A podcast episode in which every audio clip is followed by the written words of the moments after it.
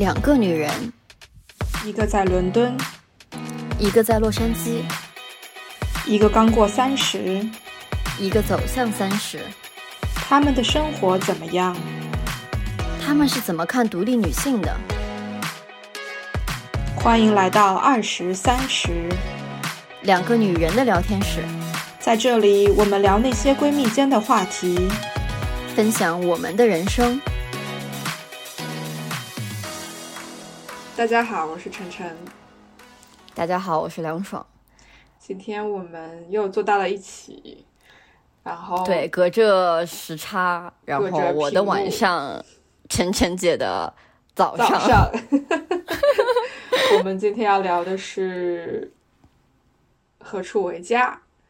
呃，这这个话题其实属于是我们两个人不约而同、有感而发的一个话题。因为我们都漂泊在外面，而且漂泊这件事情其实对于我们国人来说是个常态。你想一想，每一年北漂、上漂、北上广等等一线、二线城市，有多少的人都是离开了自己的家到那些地方去？那我们看起来好像有那么一些些的不一样，是因为我们是英漂、美漂，可是我们漂得更远一些嘛？对，但是。从根本上来说，我很多时候觉得我们跟英漂美不，我们跟北上广漂、北上广深漂其实并没有特别特别大的差别。所呃，因为归根结底就是要找到属于自己的那个地方，或者说，呃，一开始是抱着想要更好的生活、更好的未来、更好的前途等等各种各样的目的，离开家去到一个陌生的地方。但是最后其实还是会想看说自己想要的生活究竟是什么样子吧。所以梁爽，你在你在 L A 多久了？我在 L A 好像刚过两年吧。对我应该是八月初，一八年的八月初来的洛杉矶，然后到现在可能今年今天是今天是九月初，所以就刚过两年的坎儿。嗯，对。但是你这两年呢？我 我来英国已经十年了，然后在伦敦是九年，因为第一年的研究生是在另外一个城市，然后研究生读完之后才到的伦敦，因为觉得伦敦工作机会比较多。那你跟我其实是一样的，都有过一个这样子的身份转变的过程。我们都是以学生的身份来到这一个陌生的国家，然后在完成了学业之后。做了一个从学生到上班族的这个身份的转换，然后现在等于继续选择留在这个地方 继续生活下去。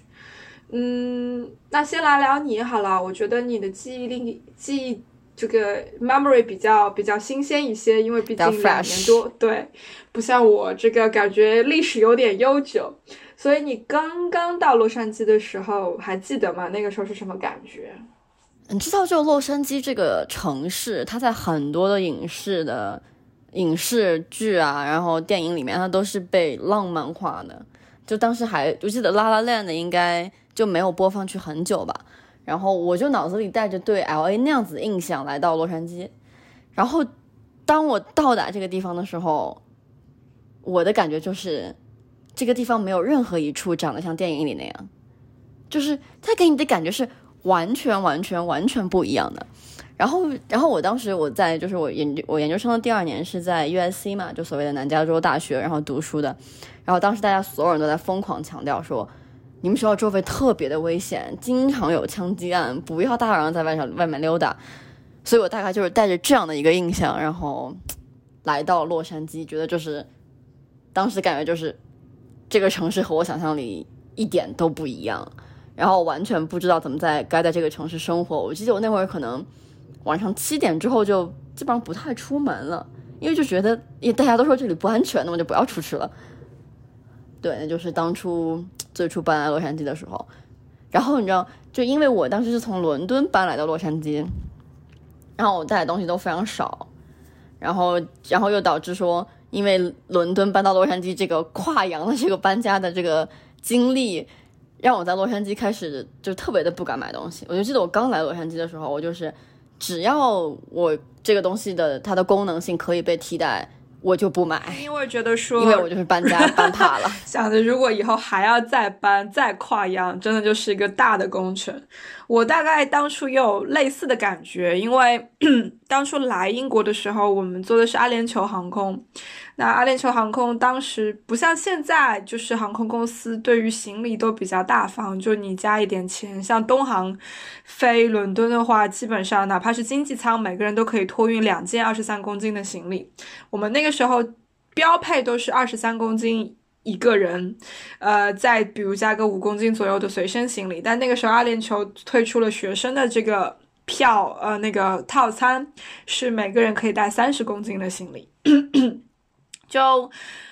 对于我来讲，我完全没有那个概念，我不知道三十公斤是多还是少。后来发现，就是其实对于航空公司来说是非常 generous，可是对于我们这种要去另外一个国家生活整整一年，你得一年四季的衣服都带，然后包括呃生活习惯上的不适应等等，你不喜欢那里的棉被或者怎么样的话，你要是把这些都算上，其实三十公斤没有多少，因为行李箱自己也很重。所以真的是到了打包的那个时刻，我才发现哦，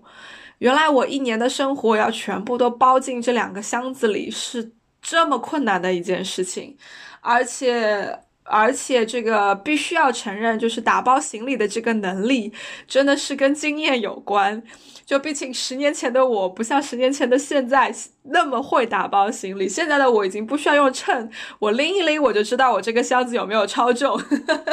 但那个时候真的就是什么都要一点一点的算，一点一点的去看，所以那个过程特别特别的痛苦。然后就在就加上就是当时是我第一次出这么这么远的国，就是在那之前是从来没有离开过亚洲的人，就没开没有没有离开亚洲那么久的。情况下，我心里有太多太多的忐忑，所以多次在想，算了吧，要不不去了吧？为什么这么难？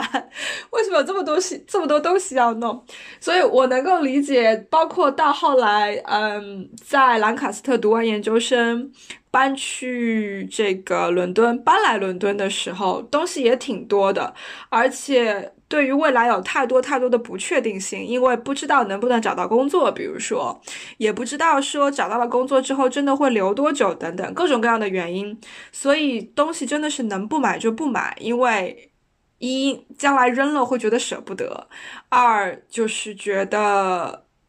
搬家真的很辛苦，很麻烦。如果我不舍得扔，那我还如果不留在英国，那我还得岳阳把它搬回中国，真的实在是一个很大很大的工程。对，这个特别特别的神奇。那你那一年如果不怎么出门，以你的性格，不会闷坏吗？呃，这就是对这个城市的适应的过程嘛。就是从我刚来洛杉矶到说我。七点钟之后不出门，你看我到现在啊，当然我现在不在洛杉矶啊，我现在在啊另外一个州 Arizona，然后我今天在就是在森林里爬石头爬到十点，然后才启程回的酒店。就是人是需要这个转变过程的嘛，就是刚开始去洛杉矶会觉得哇超危险，不敢出去，然后慢慢慢慢接触一些，就发现哎他们晚上也出去玩，哎好像也没什么，然后开始慢慢胆子就大起来，就当然也会注意很多，就比如说。晚上回来一定会叫车啊，然后哦，对了，当时我在 U S A 的时候，你知道只要晚上七点之后打车免费，就是你回学校那一段，就只要在一定的区域内是免费的，就可想而知我们学校周围的治安条件是有多差。学校付钱给你打车，然后到后来就打车回家，然后到现在就是呃开车的话，你就车库会有那个安全的那个安全门嘛，所以就是我觉得只要就是你把自己保护好，其实。就是还是可以去享受很多乐趣的，对，就是其实还是很想跟你聊一个事儿，就是我们两个都是女孩子，说真的，就是我觉得女孩子在外和男孩子在外，我不是说倡导性别不平等，只是说我们是就是受到威胁和我受到威胁或者危险的可能性会更大，所以其实我是会格外的注意，就包括我会买那种。就是门上就是可以就是三角的那个结构，然后它是钢做不锈钢做的，然后肯定可以顶在门上，外面是推不开的这种工具。然后我我其实可能包里，比如说我出远门的话，我包里会带那种就是一摁就可以报警的这种小装置。对，就是因为真的在异国他乡，就是真的不像在国内，就可能给父母打个电话，或者说很快就可以到父母身边。然后我现在在美国，我爸妈叮嘱我最多的就是你不要到处乱跑。他说，因为如果你生病了，我们现在飞美国都飞不过去，就因为中美现在关系也不好，机票也很难买啊，然后互相之间还隔离啊这种，所以就是。唉，想想挺心酸的。我为什么突然想到这些？其实，呃，你刚刚说的那两个东西，就是一个是门档，我不知道你有没有看之前那个孙俪演的那个电视剧《安家》。就《安家》里面，呃，男主角跟女主角就有过这么一段，就是他们他们第一次相遇是一次偶遇，然后男主角出手帮了女主角，然后其中的一个点就是他给了女主角这么一块门档，跟他说女孩子在外面一个人要注意安全。呃，我看到那一段时候，其实我挺意外的，就是我没有想过，哦，原来还有这么个东西可以这样子保护自己。我家其实是有门挡的，但是我那个门挡是拿来开门，比如说收快递的时候 拿来把门抵住，把门开着用的，而不是反过来关上门的时候把它塞住的。嗯。但是你讲到的，就比如说要知道洛杉矶哪里安全，怎么样保护自己，其实，在伦敦是一样的。呃，若干年前，我给国内的一一个呃高校的同学做过这个分享会。当时在分享会上得到的其中的一个问题，因为很多同学当时就是准备要来伦敦读研究生，那他们问我的一个问题就是：听说伦敦很不安全，那晚上天黑以后到底应不应该出去？然后我们可以怎么样保护自己？其实。这个里面有很多很多很多的元素在里面，就是一个是你讲到的女孩子面临的危险跟男孩子面临的危险是不一样的，我们可能更容易受到某一种方式的袭击攻击，呃，男孩子可能有另外一种方式。当然，你要去网上看段子的话，那个英国毕竟是腐国，有的时候有一些攻击跟性别 男孩子可能格外危险的，呃呃，让。走在伦敦的某些区域，男孩子其实是比女孩子危险。是，而且另外的点是，呃，这个是在出国以前我并不知道的。其实种族也是有有不同的危险可能会面临的。就举个例子，必须要承认的一个点就是，伦敦大街上卖卖药的、卖药就是卖大麻、卖那些违禁的烟草的人，其实非常非常的多。这个跟区域好坏并没有太直接的关系。你。在威斯敏斯特，就是大本钟啊什么那一带有人在卖。你在 Camden Town，就是北伦敦很有名的一个旅游胜地，就是有很多的酒吧、餐厅啊什么，包括有很多乐队现场表演的地方，也有非常非常多的人在卖。南伦敦很杂乱的地方，满街都是。呃，但是这些人基本上不会靠近黄种人，因为黄种人永远不是他们的消费主力军。他们如果看到白种人，如果他们看到黑种人，他们黑人他们是一定会上去问，哎，要不要要不要买？呃，所以就是你能够随着就是经验的增长，然后了解更多的信息，你能够知道说哪些区域对于我这个个人，就是针对我的情况，一个亚裔黄种女性，哪些区域对我来说什么时候比较安全，哪些区域对我来说什么时候比较危险。其实这个信息网上都是非常非常多，非常的公开透明的。呃，只要你能够有那个能力去找到这些信息，你就会知道说什么时候应该怎么办。然后像包括打。车的话，现在基本上所有的打车软件都有那个功能，是把你的实时位置分享给你的朋友，分享给另外一个手机号码，这样他们就可以追踪追踪到你。那包括我也养成了习惯，就是如果我从朋友家晚上离开，比如说是星期六的晚上十一点钟、十二点钟打车离开，我到了家之后，我一定会给我朋友发消息说我到家了，我朋友也一定会等我到家了之后再去睡觉或者怎么样。所以就是你需要。去建立这种你的知识、你的了解信息系统，然后建立你朋友跟你之间的这种所谓的 coordination 吧。这样的话，让你自己的个人的安全信息变得不是只只只对你自己个人可见。那父母那一关真的非常非常的难，就是呃。确实，父母一定会叮嘱说你不要乱跑啊，或者怎么样，你你要小心照顾好自己啊，怎么样？其实我自己觉得，跟父母之间也是一个信息建立的一个过程，就是你要让你的父母知道，你把你的女儿培养的这么好，她是有那个能力去辨别是非，有那个能力去保护好自己的。当然，父母对于社会的信心，这个不是你能够去掌握的。可是你要让父母对你自己有信心，这个是最基本的一个点。然后也要让他们知道有哪些方式，你在采用什么样子的方式保护自己。那同时也要让他们去理解到，说中国概念上，就是我们国内概念上的那种法治、那种安全，和美国概念上、英国概念上的法治和安全完全是不一样的事情。就我印象很深刻，呃，我有一个同学，就是国内的同学，他是警察，他曾经非常自豪的跟我讲，他说。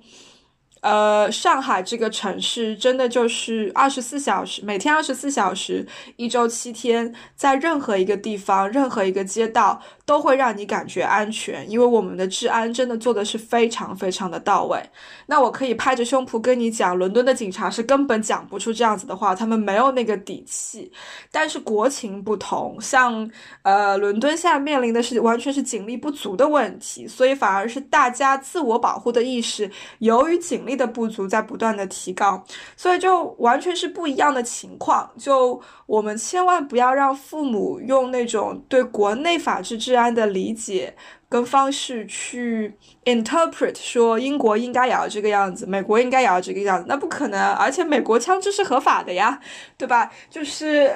这个这个是永远不可能达到的一个一个 level，所以就其实挺难的。然后最后我想到的点其实是一个安全感。就是你自己能够给自己多大的安全感，嗯这个取决于你做了哪些事情，让你觉得我保护好了自己，然后这个也取决于你，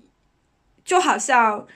梁爽，你会去买那个报警器放在包里？你会去买那个门挡去挡抵住你房房间的门或者你们家的门？这是你做的一些措施来增加自己给自己的安全感的一种方式。那我会非我非常支持这些东西，因为如果它能够让你觉得更安全，让你觉得自己受到了更好的保护，那千万要去做，不要不去做。我不希望面临的，我不希望看到的是那种。就好像国内会讨论说，哦，女性不能穿着穿着太暴露，不然你会被色情狂跟踪，会被更容易被强奸或者怎么样。这是一种反向的自我保护，是由于外界带来的不安全，让你把自己包起来。可是。你做的那些事情是一种正向的自我保护，是说，由于我可能会受到袭击，我也应该以一种很正面的反抗袭击的方式去面对它。这个态度非常非常的好，我非常非常的欣赏。就大家千万要这个样子去做。当然讲，其实我们这样子的话讲的就聊得很深了，就非一瞬间就聊聊得深。我感觉已经聊到了，我现在感觉已经聊到了，就是。女子在外独居如何安全的保护自己？这个话题好像跟何处为家离得有点远。那回来一点，但是家肯定，但我觉得就是当然就是家本身它其中一个很重要的功能就是它要给你安全感。我同意。那这个也是你自己要去营造的嘛？那就回到。家这个话题上面，就是安全感是其中一方面，我们我们可以待会儿再细聊。那其他你觉得作为家，它不可或缺的还会有哪些元素？就比如说，呃，逢年过节好了，你会在你的家里做一些什么事情吗？你是一个呃比较有仪式感的那种人吗？嗯，我觉得就是我我我这人特别奇，也不知道奇怪吧，就是我每到逢年过节前。就会觉得自己特别可怜，就是就是真的真的，就 literally 会觉得自己特别可怜，你知道吗？这也可能是因为我姥姥，就是我，也相当于就是就是南方话，就是我外我外婆嘛。然后她是就是我，我记得我回家见她的时候，她就说：“哎呀，天呐，我觉得你在国外在一个人好可怜啊！就你回来吧，就你在外，你看你爸妈也不在，你你就是你家人都不在。”我姥姥就觉得我特别可怜，就是可能因为这样吧，可能也就是每到逢年过节前就会格外的说会想家，然后会觉得爸爸妈妈，尤其想到就是你想，呃，在在在南，如果我现在在家的话，哎，很多人可以一起庆祝，然后家里会有很多仪式，一定要去会看望老人，然后家里一定会吃的很好，或者出去吃，但是在国外就是。就你唯一就是你说我要过节的方式，可能就是约几个朋友一起吃个饭聊个天，就已经算过节了。然后我就觉得说我在外这么多年，呃，就是今年是我第五，已经马上就要进入我第六个在国外的年头了。就我原来不是三年在在英国，然后后两年待在洛杉矶嘛，然后就到现在我把自己训练成了，就是我可以把任何一个特殊的日子过得非常的普通。就是我在家的话，逢年过节我是绝对不会早睡的。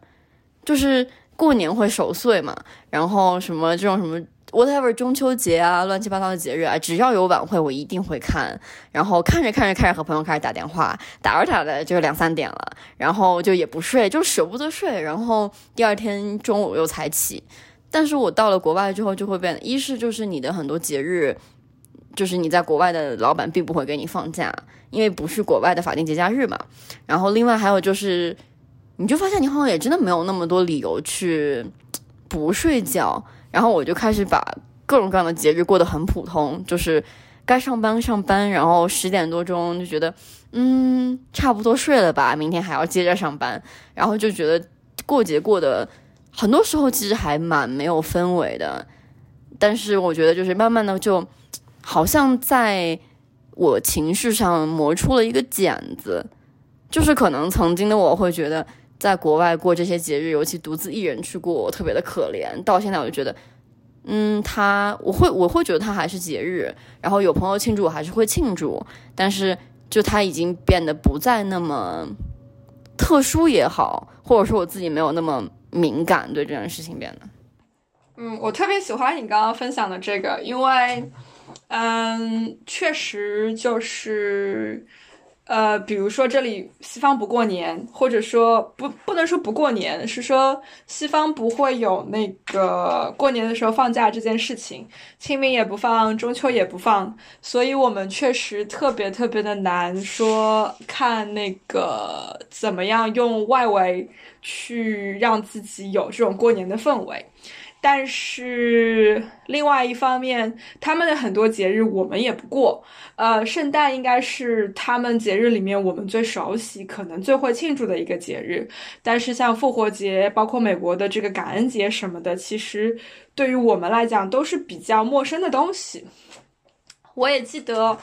我刚到英国的时候，尤其刚上班的时候，嗯。圣诞我是会带着很多很多的工作回家继续上班的那种人，因为对我来说真的不是个节日。嗯，但是春节我是会休假，我是会回家，然后跟朋友们四点钟下午四点钟，因为八个小时的时差，下午四点钟开始那个庆祝办庆祝那个中国的新年，然后中午十二点钟开始把电视开上，网络连上看春晚的那一种。嗯，所以要在国外过年，必须要自己内心够强大，去做很多的这种，呃，怎么讲，比较有仪式感的东西，你才能让自己真的有那种氛围。但是家人的缺席，或者说自己不跟家人在一起，这件事情本身是很既悲伤。又新奇，其实是很五味杂陈的一件事情。尤其像你们家，肯定是呃过节氛围特别特别浓郁的那种家庭。那一个人在外面，尤其比如说第一年、第二年没有很多很熟悉的朋友或者怎么样的情况下，过节显得特别特别的悲惨，显得特别特别的凄烟那种。嗯，所以。都会有一个过程。你说这是即将是你在国外的第六个年头，我在国外十年，我只回家过年一次。嗯，这个非常的稀少，大部分的人过年其实都会请假，都会飞回国。我自己的话，一方面不是一个特别喜欢上海冬天的人，因为上海冬天实在是太冷了，我没有办法在没有暖气的情况下。过那样一个湿乎乎、潮哒哒的这种、这种、这种冬天。另外一方面，也确实我们家的这种过年的氛围，或者说上海某种程度上，我觉得过年的氛围越来越弱了。像大城市，比如把烟花炮竹给禁了，嗯，你就失去了小时候，你知道举着烟花棒，然后去点鞭炮、点烟花，跟所有的表兄弟姐妹跑来跑去、追逐打闹。哦，你把我的衣服烧了个洞，你把我把你的头发烧焦了，这些乐趣都失去了，反而就变成。年味也越来越少了，所以回家过年、回家过节的这个吸引力已经不如小时候那么那么的浓郁，就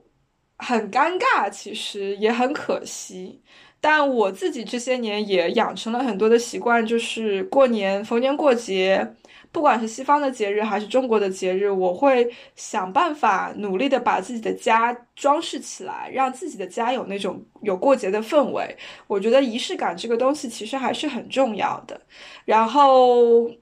家人不在，但是朋友在，而且这些年对于我来说，朋友真的就是越来越重要，越来越重要。他们的地位有的时候甚至可以超越家人，因为。我的这十年有太多的坎儿，有有有太多的这个难关是跟朋友一起度过的，不是跟家人一起度过的。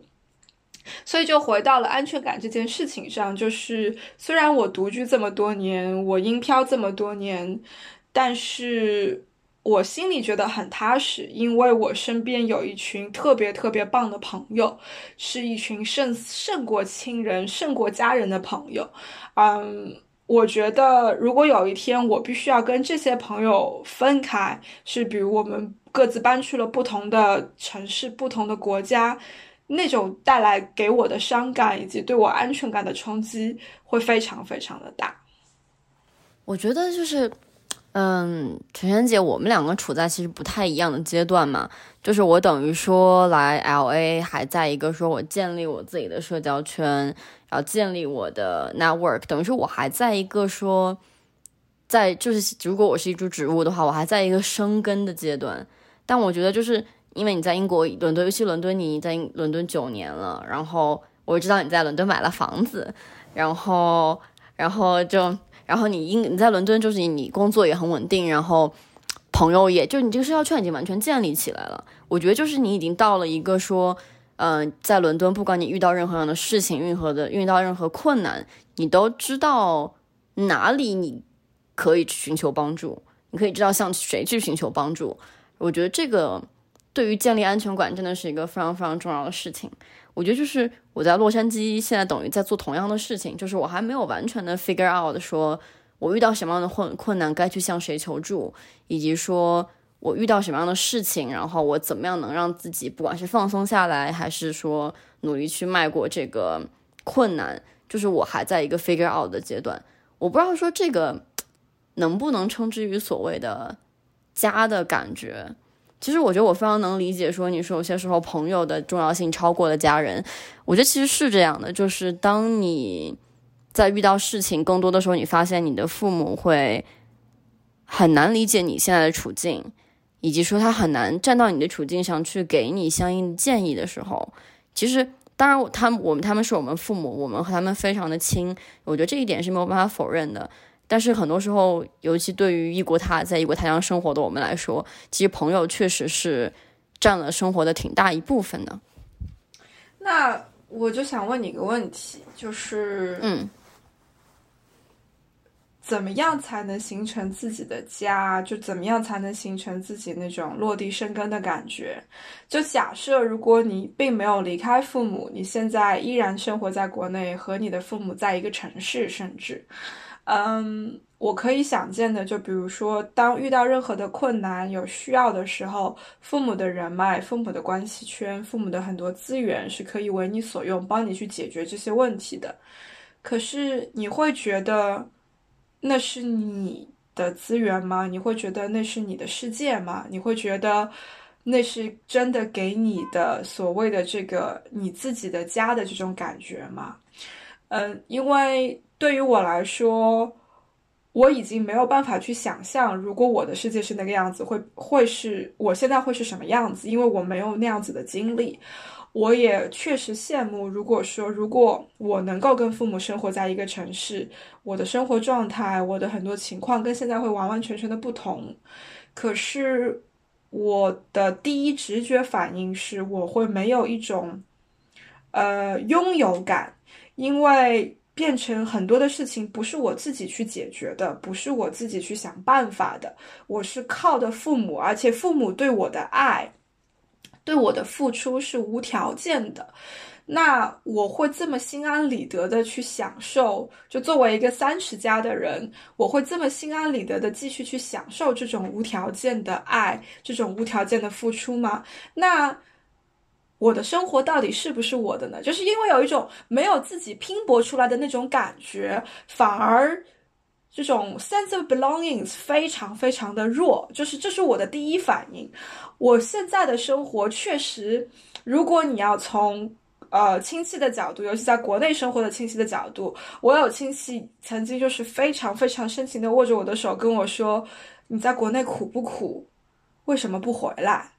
我知道他的感情出发点，我知道他心疼我，他关心我。可是我的我当时觉得，其实我在国外不苦。因为如果苦的话，我早就已经回来了，对吗？就是我选择的是一个适合我的生活状态跟适合我的生活方式。当然，这个里面涉及了一个拼搏的过程，就是你正在经历的，我也正在经历的这个过程。我们只是不同的阶段而已。可是我享受这个过程，因为我得到的所有的东西是我自己打拼出来的，是我自己努力出来的，所以。我已经没有办法想象，如果我生活在一个有我参与的程度非常少的一个环境下，我不知道那一份生活对于我的这种归属感究竟会有多大。对，我觉得你我其实都相对来讲是相对独立，而且边界感很强的人。就我们两个都是这样子的人。就我真的就我可能，我觉得我们两个都一样，就是我们其实更多的希望说。我的生活是由我创造出来的，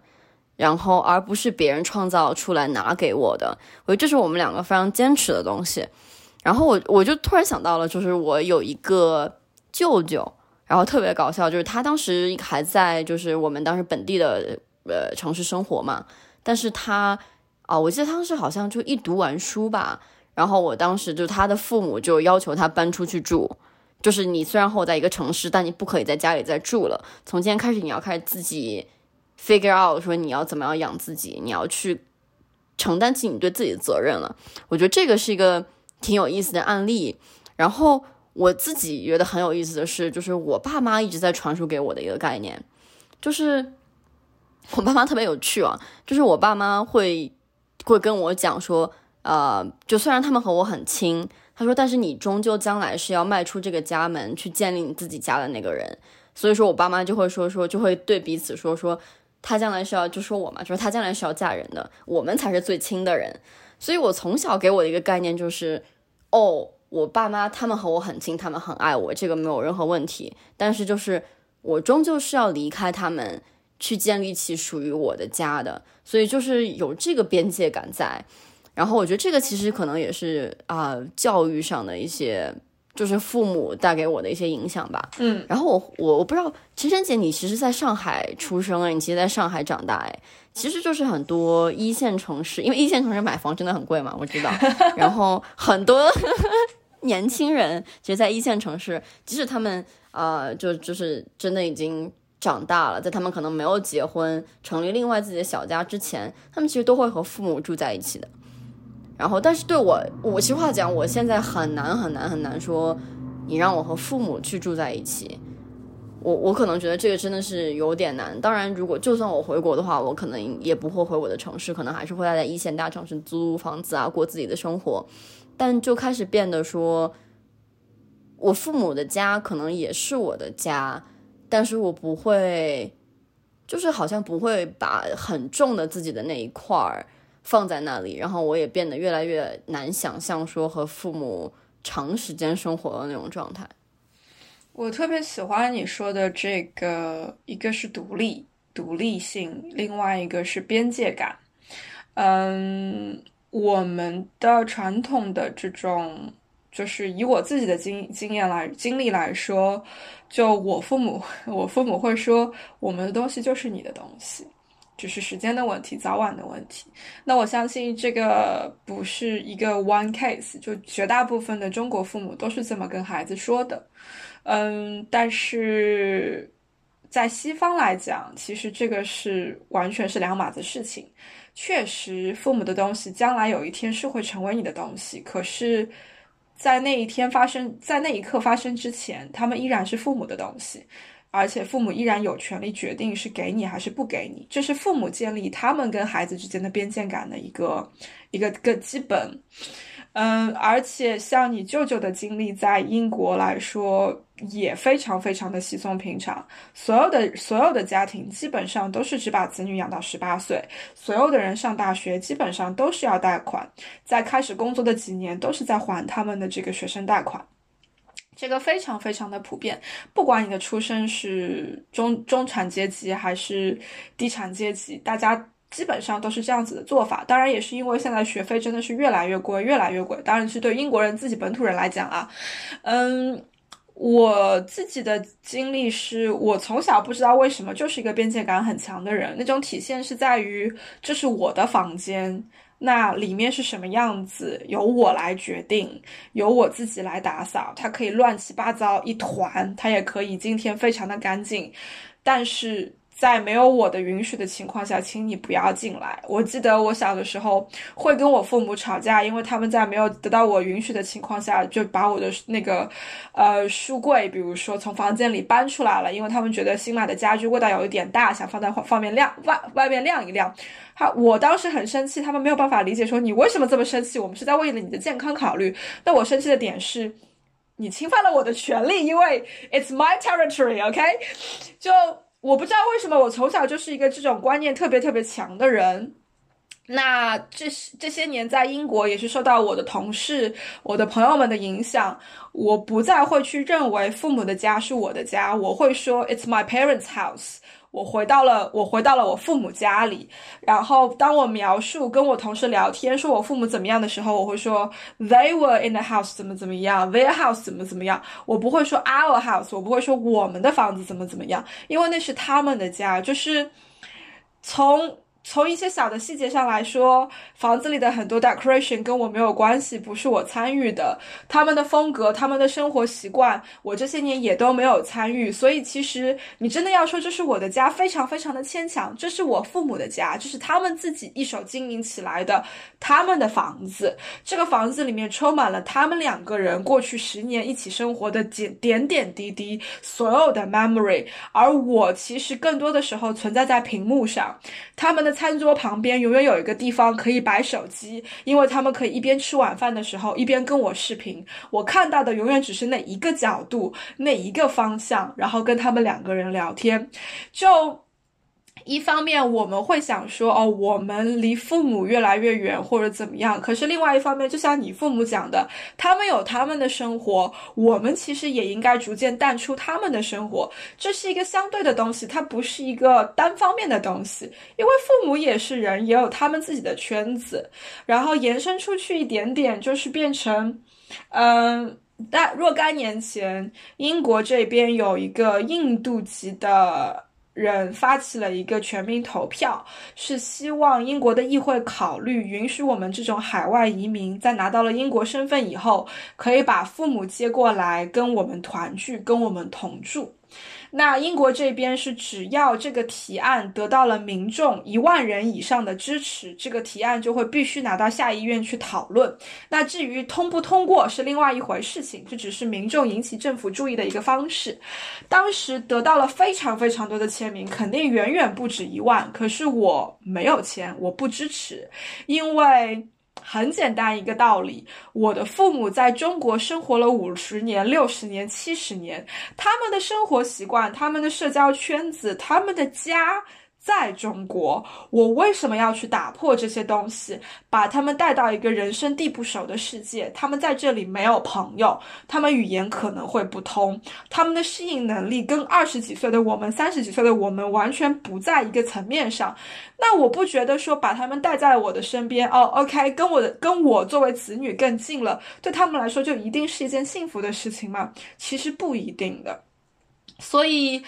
父母有他们的生活，有他们的世界，我们也一样的应该找到我们的生活，我们的世界，这完全不相悖。而且换个角度讲，我们的父母在养育我们的这十几二十多年里，辛辛苦苦、呕心沥血，花了那么多的精力、财力、人力、爱等等等等，你真的希望他们？你真的希望就是永远跟他们这么亲密的绑在一起，然后一直让他们这么费心费力吗？其实我不希望，而且我也没有办法去控制说让他们不要去费那个心，因为他们是父母呀，他们对你的爱，他们对你的付出是永远办法。永远没有办法停止，永远没有办法克制的。所以，更多的时候，我觉得在独立这件事情上，在捍卫自己领地、形成自己的这个 territory 的这个过程当中，其实更多的是子女要反向的去推父母，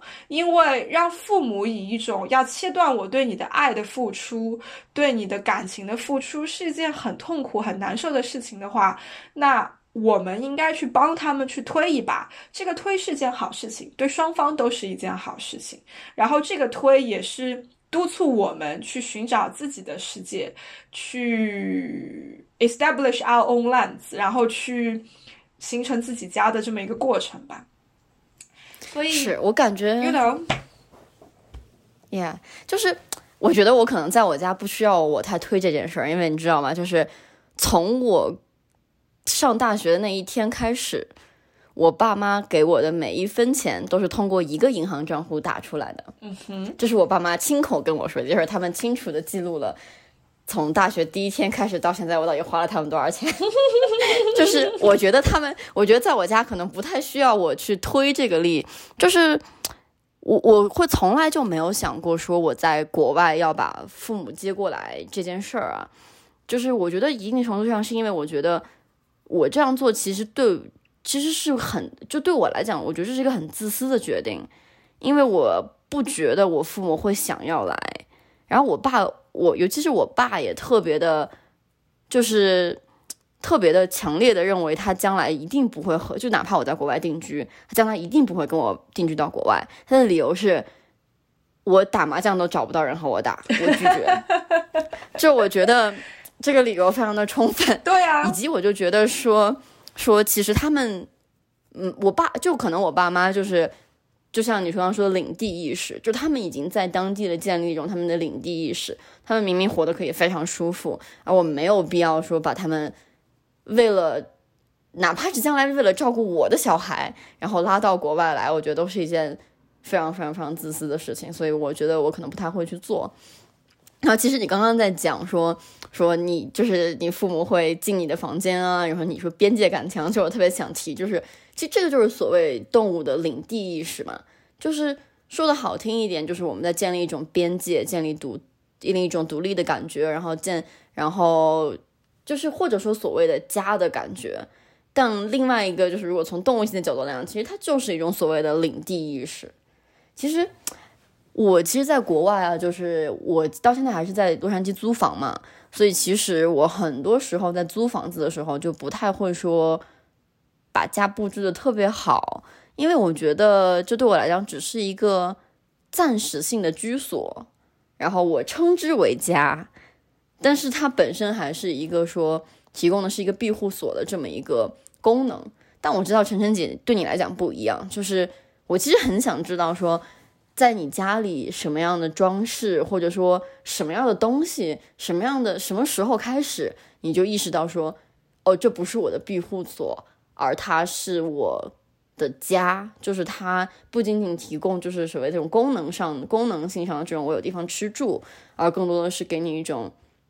心理上的安安慰或者说安全感。嗯，我懂。嗯，特别有意思这个问题，因为。我在伦敦租房大概有三到四年左右的时间。那兰卡斯特那一年不能算，因为那个是住在学生宿学生宿舍，而且就只有一年。其实你能做的事情也不是特别多。嗯，但是在伦敦这三四年的租房的时间，是让我充分的意识到了我不喜欢租房子，因为有太多太多的条条框框。我很喜欢装饰我自己的家，是我想要把它变成让我觉得非常的温馨。非常的放松的一个环境，嗯，我想要把它变，我的家需要变成那个样子，是因为家对我来说是一个非常私人的空间。我不是一个会轻易带朋友到家里来，或者说不能这么讲，我不是一个会轻易让别人来我家的人。呃，除非你跟我特别特别的要好，你跟我特别特别的亲密，不然的话。我请你到我家的可能性非常的低，我家不是一个社交的场所。如果我有社交的需求，如果我想要见人，我是会走出家门去别的地方见人。这个地方可能是公共场所，可能是餐厅、咖啡厅、酒吧，或者是你的家，或者是公园。但是会是我家的可能性不高，我家更多像是一个让我当我累的时候，当我疲惫的时候，或者说当我静下心来需要做一些什么事情的时候，我能够关上门，能够控制，然后让自己放松，让自己丑态百出，不用 dress up，不用化妆，不用在乎别人怎么看的这样的一个地方。所以这个对我很重要，这也是为什么租房子对我来说不适合，因为我很多事情我不能做，墙上的墙上不能随便钻洞，对吧？什么东西不能随便贴，因为将来搬出去的时候会有很多的隐患，房东可能会扣你的这个押金或者怎么样。所以在租了三四年以后，当那个当这些信息变得非常的清晰的时候。然后我意识到了，就是我需要有自己的房子，这样我可以在这个房子里面随心所欲，是随意的去装饰它，随意的去做改动，想要怎么样去转动什么东西装在哪里的时候，我可以去做这些事情。那也确实就是条件允许的情况下，我有了自己的这套房子。嗯，但是从这套房子。到真正的成为我的家，这个过程可能花了大概一年十二个月到十八个月左右的时间。呃，一方面是因为我搬进来的时候刚好是呃 Black Friday，就是十一月底黑五那个点，你要去买家具，基本上非常非常难，因为基本上大家已经进入了这个圣诞前的那种节日氛围，工厂已经。不开工了，所以比如说我十二月初下单订的沙发，我真的是第二年的一月底二月份才拿到。就我家所有的家具到位，七七八八的，就花了大概有半年的时间。我在那个充气床垫上睡了大概有两三个月的时间，因为我的床 一直都没有到。然后我家没有窗帘的情况大概也持续了三个月，因为，呃，一方面是我想不好每一个房间我想要什么样子的风格，然后所以就没有办法决定窗帘是什么颜色、什么款式。当然这个。呃，回去就是 step back 一点点。我买的是期房，那呃，英国这边的期房是全装修。所谓的全装修是地板是铺好的，墙是刷好的，呃，厨房是配好的，然后浴室也都是配好的，瓷砖什么都有。唯一没有的就是家具，所以就是大家是可以拎包入住，但是前提是，比如说你有床垫，你有一些基本的家具的话，其实生活是没有问题的。所以我花了大概半年的时间，把我所有的家具凑齐。然后在这半年里面，我的同事还施舍了一些临时的家具给我，呃，都是送给我的。后来就再也没有要回去。呃，在生活基本的家具配齐了以后，我才开始去认真的去考虑每一个房间，我想要什么样子的风格，想要什么样子的感觉。然后这些东西其实更多的是从是从小的装饰。带出来的。就比如说，我家客厅里面，我最喜欢的一个角落是我钢琴的那个角落。呃，我的钢琴就在我厨房的旁边。当初开发商设计的时候，那个角落是可以放一张写字台，就是想的说，如果这个家里面有小孩儿，他其实是在可以是可以在那里做作业，那妈妈在旁边做饭就可以看着，就刚好就是起到一个互相监督的作用。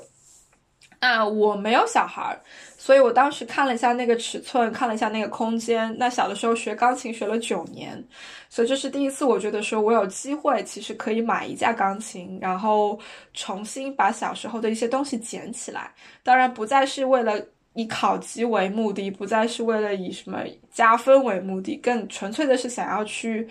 嗯，pick up a skill that I might have lost in the past。所以我买了那架钢琴，然后我买了一一只落地灯支在那架钢琴的旁边，然后在有一次逛伦敦的某一个集市的时候，呃，发现了一个摊位，那是一个奶奶，一个白发奶奶，她卖很多很简单的呃装饰，那些装饰是比如说是一幅画，但它是一种三 D 的那种画。我当时买了一幅非常简单，它就是四条木头钉成了一个框，然后框里面拉了几根钢丝，那个钢丝上面贴了很多很多的音符，然后框的下面就排了一排的木头小人儿，这小人儿就是一个是那个指挥，另外几个就是一个交响乐团里面，比如说有一个钢琴，呃，有一个小提琴，有一个提琴，有个中，有个低音提琴，有一个。管乐，再有一个弦乐，就这么这么几个小人，但是因为这个音符是在钢丝上面这样飘上去的那种感觉，你我看到的时候觉得，哎，跟我的那个钢琴的角落非常非常的搭。于是我就把它买下来，然后贴在了我钢琴的上面。所以那个角落，后来我在比如说在那个琴凳底下加了一块羊毛毯子，就变得暖融融的。然后你那个落地灯的灯光调成一种暖光，那种感觉就会让我觉得非常的温馨，非常非常的放松。然后我是一个很喜欢植物的人，所以我们家大大小小应该有十几盆不同的植物，全都是放在每个房间不同的角落，有攀藤的，有不攀藤的，有树，有竹子类。然后我会不同。不同的季节、不同的时间去把它们搬一搬、挪一挪、调整一下，这样房间里的感觉也会跟着它去不同的变。就是这些很多很多这种非常非常小的细节，我是一点一点花了一年多的时间填到我的家的每一个角落里面去。当我把，当我觉得大部分的角落都被我填满了这些我特别喜欢的细节的时候，我才终于感觉到就是。这是我想要的我家的氛围，嗯，这个过程其实一直是它是一个 live process，就是它一直都会变，一直都在动，嗯，而且不同的时间段你会有不同的需求，就好像英国呃封城 lockdown 的这三个月，我家又发生了很多的变化，我又挪了一些家具，我又做了一些改动，呃，在这在。两堵墙上，我又钉了一些隔板，可以把照片放上去，可以把我的攀藤植物爬上去。我做了很多这些事情，我非常非常的享受，因为这些点是逐渐增强我对这个家的这种 belonging 归属感的一个过程。然后这些点也是这个家越来越体现我这个人，体现我的性格、我的品味、我的风格、我的喜好的一个过程。很享受，其实是说白了是一种这个房子跟我这个人磨合的一个过程。那。有很多有很多牺牲必须要做，因为比如说房子的结构我不能改，我其实不喜欢这个房间这个角落是这个样子，那个形状是那个样子。比如我的浴室没有窗，因为它是完全朝内的一个房间，这些是我不能改，我必须要去 sacrifice 的点。但是我的这个房子也要 sacrifice 很多，因为我会要在这里钻个洞，我还要在那里贴个东西，我想要对这面墙做一些什么，其实他也在对我做很多很多的牺牲，所以。我觉得家是这个样子的，才就是当你不断的去用它，不断的去打磨它，不断的去装饰它，你的那种归属感才会越来越强，你才会越来越觉得说这是你的一片天地，然后在这片天地里面，你什么都可以做。你想大喊可以大喊，你想哼歌你可以哼歌，呃，你想做瑜伽就做瑜伽，你想劈个叉就劈个叉，没有人会 judge 你，也没有人会嘲笑你，这种感觉才特别特别的棒。对对，我觉得其实就相当于说是在家的各个角落签上自己的签名，对，就是 it's my signature，然后 it's everywhere 的时候，就是这可能就是我家。是的，我其实。就是今年大概六月份的时候，然后决定从原从原来的房子里面就搬出来，自己出去租房子嘛。然后就在原来的租房是，我们是就是我是和当时的房东一起住的，所以其实很多时候就会有一种觉得说，哦，我是在别人家里在住，然后房东包括和我一起住。然后到今年六月，就今年七月初的时候，我就自己在外开始租房子了，就是我没有再和房东一起住，就是。我可以完全决定说我家里要干嘛，我也不用定期的去收拾屋子。就是我如果说我觉得我很高兴，它就这么乱着，其实也没有人去管我，其实也蛮开心的事儿。当然，我还处在那种说，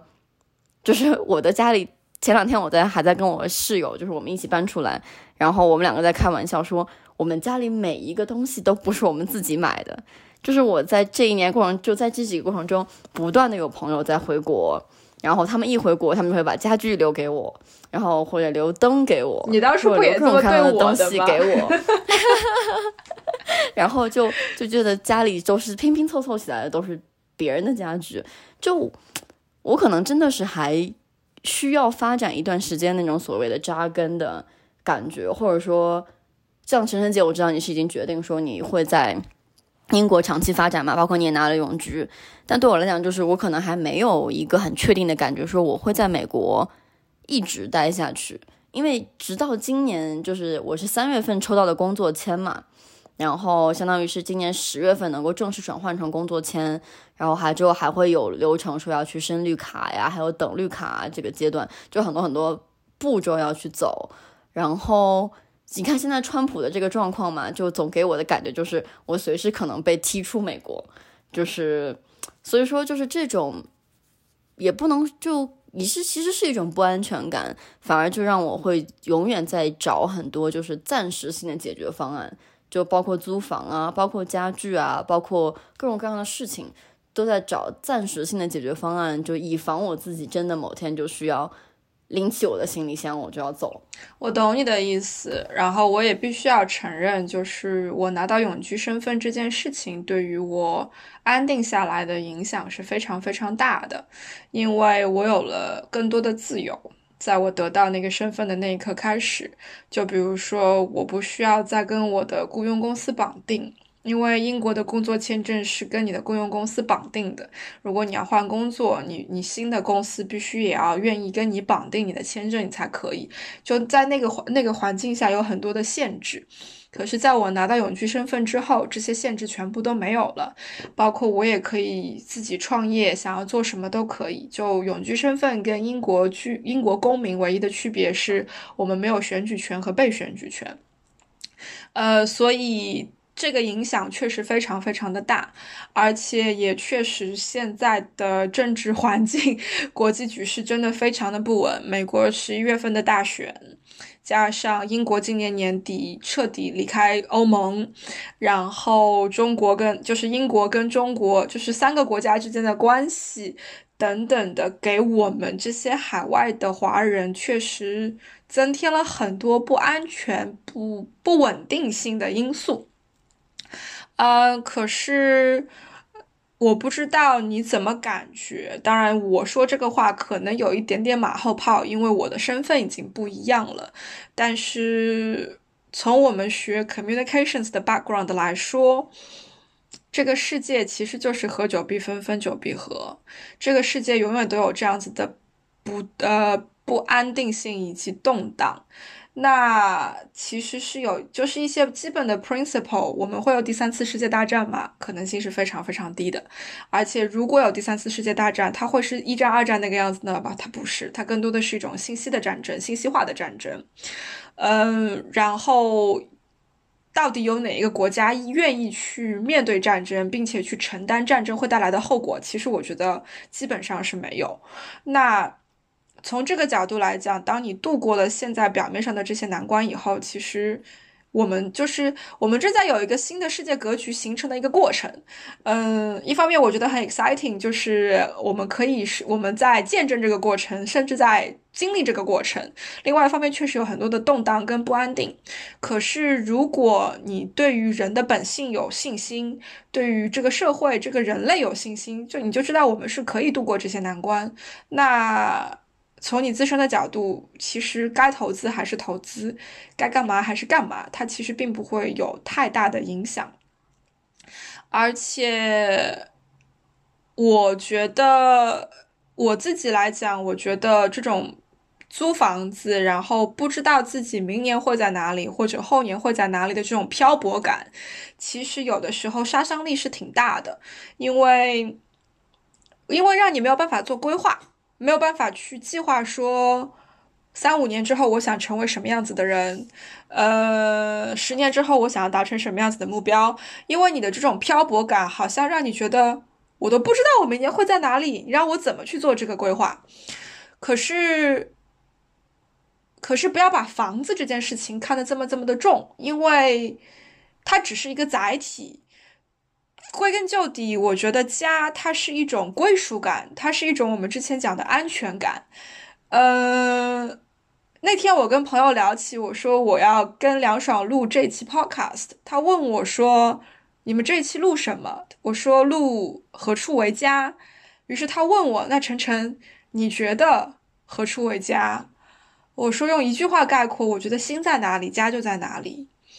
嗯，这个心。是一种广义上的心在哪里，也是一种广义上的在哪里。就好像我选择了伦敦，是因为我喜欢伦敦，我喜欢这个城市，我喜欢这个国家，我在这里生活的很舒服，所以我的心其实广义上来说在伦敦。那么我的家就在伦敦，它不是我现在住的这一个房子，它不是我曾经租的那一个房子，而是说。我选择了在这里安家，那么我就在这里找到了归属感，那么我就会在这里找到一个让我喜欢的地方，可以是租的，可以是买的，可以是合租的，可以是独居的，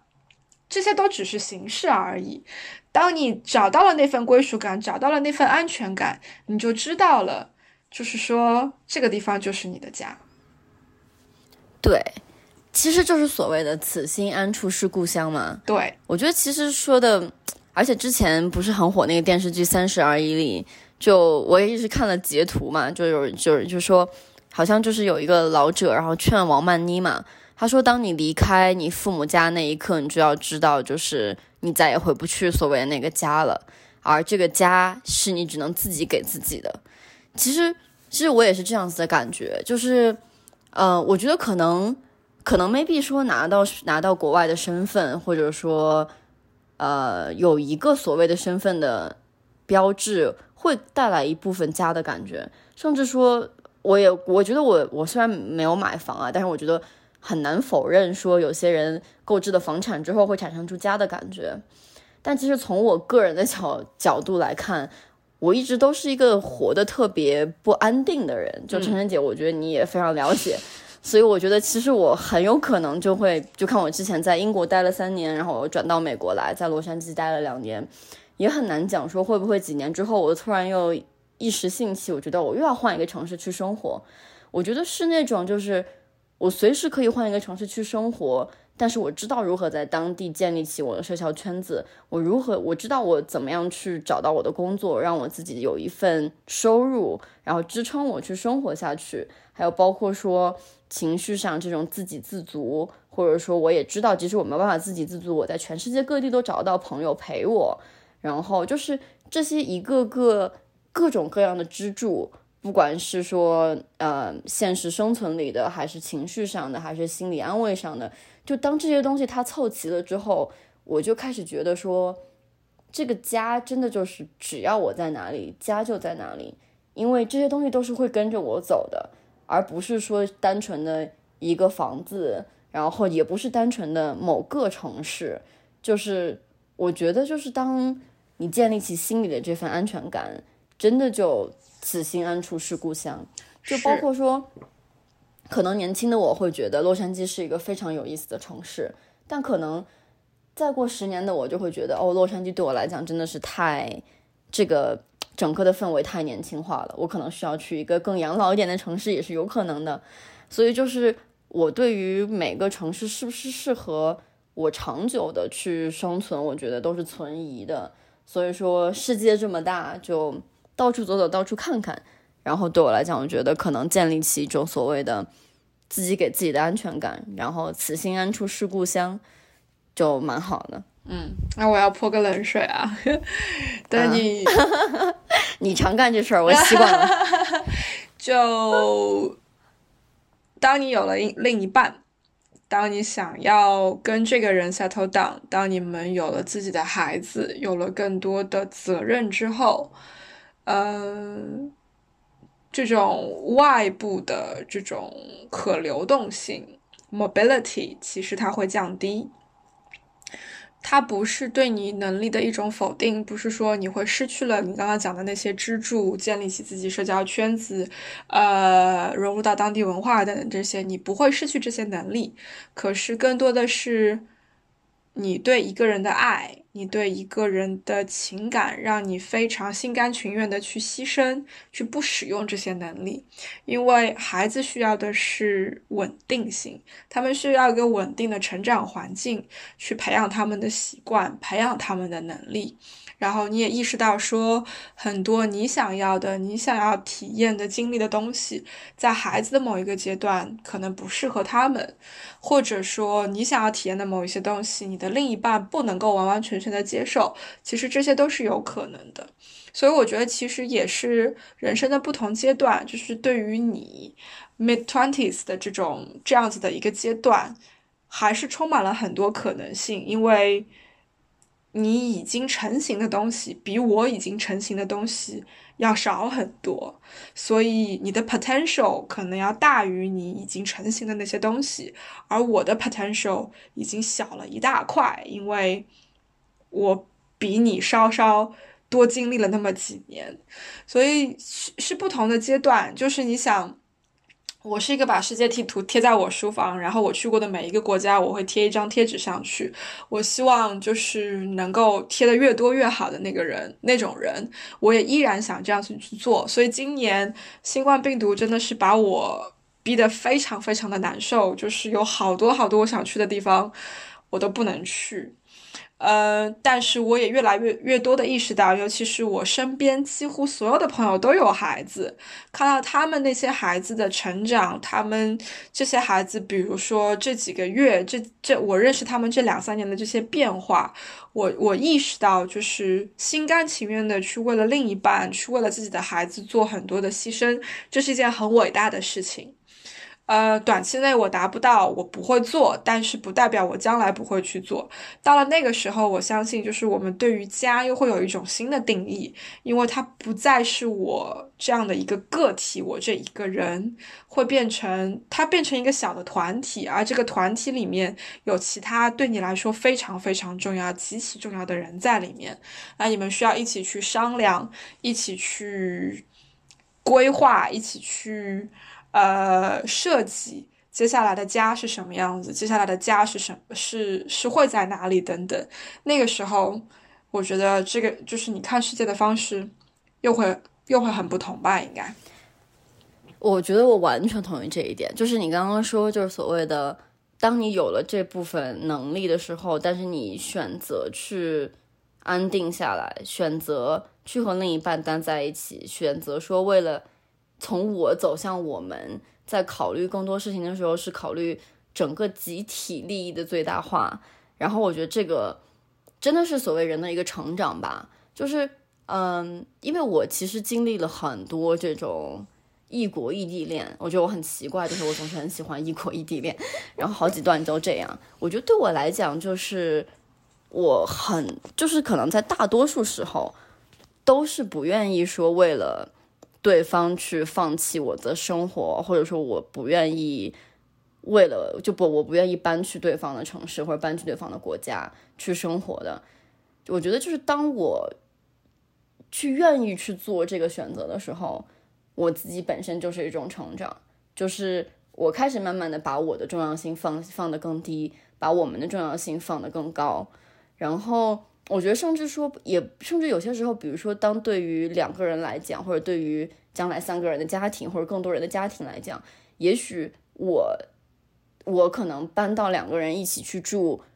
如果说对于这个集体它的利益不是最大化的话，我觉得可能就也会有可能会经历，比如说异地的婚姻这样子的状况。因为就是对于集体的这样的最大化，可能有些我相信很多家庭会为了小孩子的教育，需要经历这种所谓的异地婚姻。嗯，我觉得这个，呃，就是人的真的是就是一个成长很大的一步，从我们的自我的探索到你开始说去学会坚守一些东西，明白说这个东西对我非常的重要，然后你把它归到了你心里的家的定义里面。嗯，那就又可以衍生出去的一个点，也许我们应该放一起单独出来讲。就是刚刚你讲的这些，包括我开始泼冷水的时候，我意识到的一个问题是，我们没有点到的一个问题是，在我们独居的时候，自己形成家的这个过程是自我认知的一个过程，是。对自己的了解的一个过程，知道自己喜欢什么，不喜欢什么，自己是什么样子的人，呃，这个对于我们当代女性来说，我觉得特别特别的重要，因为我觉得一直在主流媒体里面或者说教育里面，其实是一个缺失的状态。我们现在依然会看到什么哪个大学里面讲哦那个所谓女德的东西，然后包括最近那个什么天王嫂培培育班这种爆出来等等，就是女性在这个社会上的自我价值、自我定位依旧不够清晰，因为这个社会在有意无意的不把我们。就不给我们唤醒自我意识、自我定位的这个机会，所以我觉得必须要讲的一个点是，我们不管怎么样，必须先要找到自己。然后才去做自我的牺牲也好，心甘情愿的自我的牺牲，呃，心甘情愿的磨合，去跟另一半形成我们新的家庭，呃，去进入人生新的一个阶段，而不是反过来说，直接找到一个人，然后让他帮助自己形成自己的风格。我觉得这个过程是没逻辑性不通。嗯，我们全部都是独立的个体，找到自己这件事情非常非常的重要。嗯，当然有一些人的性格更弱一些，有一些人的性格更强一些。对于性格弱一些的人，他们需要别人的帮助才能够找到自己，或者说他们的那个自己就是要跟别人在一起，他们来就是他们会愿意把别人的目标当做自己人生的目标，因为他们自己人生就是一个比较。比较随意的这种状态，这些都是有可能的。可是这些可以去做的前提是我们知道我是一个性格弱的人，我们知道我是一个喜欢 teamwork，我是一个喜欢有一个团队共同目标，我才能够去为之奋斗的人。而不是哦，你这个人性格很弱，那我来好好的帮你，帮你搞一搞，帮你找到你的那个人生目标。然后其实那个人生目标是我的人生目标，我来利用你或者怎么样？我觉得千万不要让这种事情发生，或者说我们一定要努力不让这种事情去发生。找到你自己，找到你，找到先找到你自己作为一个个体，你的家是什么感觉？然后你才去逐渐的 open up，让别人进入你的家，然后再去跟别人形成一个新的家。我觉得这个才是应该说是正确的顺序吧，应该。嗯，我觉得其实就如果用一句话总结来讲，就是说何处为家呢？就是把我写进家里面，而不是把别人写进家里面。就是当这个家充满了我的签名的时候，这才是我的。就是这才是能称之为家的地方，而不是说我在里面需要被别人所束缚，然后把自我抹去。我觉得这个也确实是我，我觉得，嗯，我觉得我和你的观点是一致的，就是我们要先找到自己，然后我们才能去和别人一起，以就先我们先建立我的小家嘛，然后我们再把我的小家开放给别给别人，然后可能两个人在在一起之后，我们再重新形成一个所谓的我们俩的家，这样子。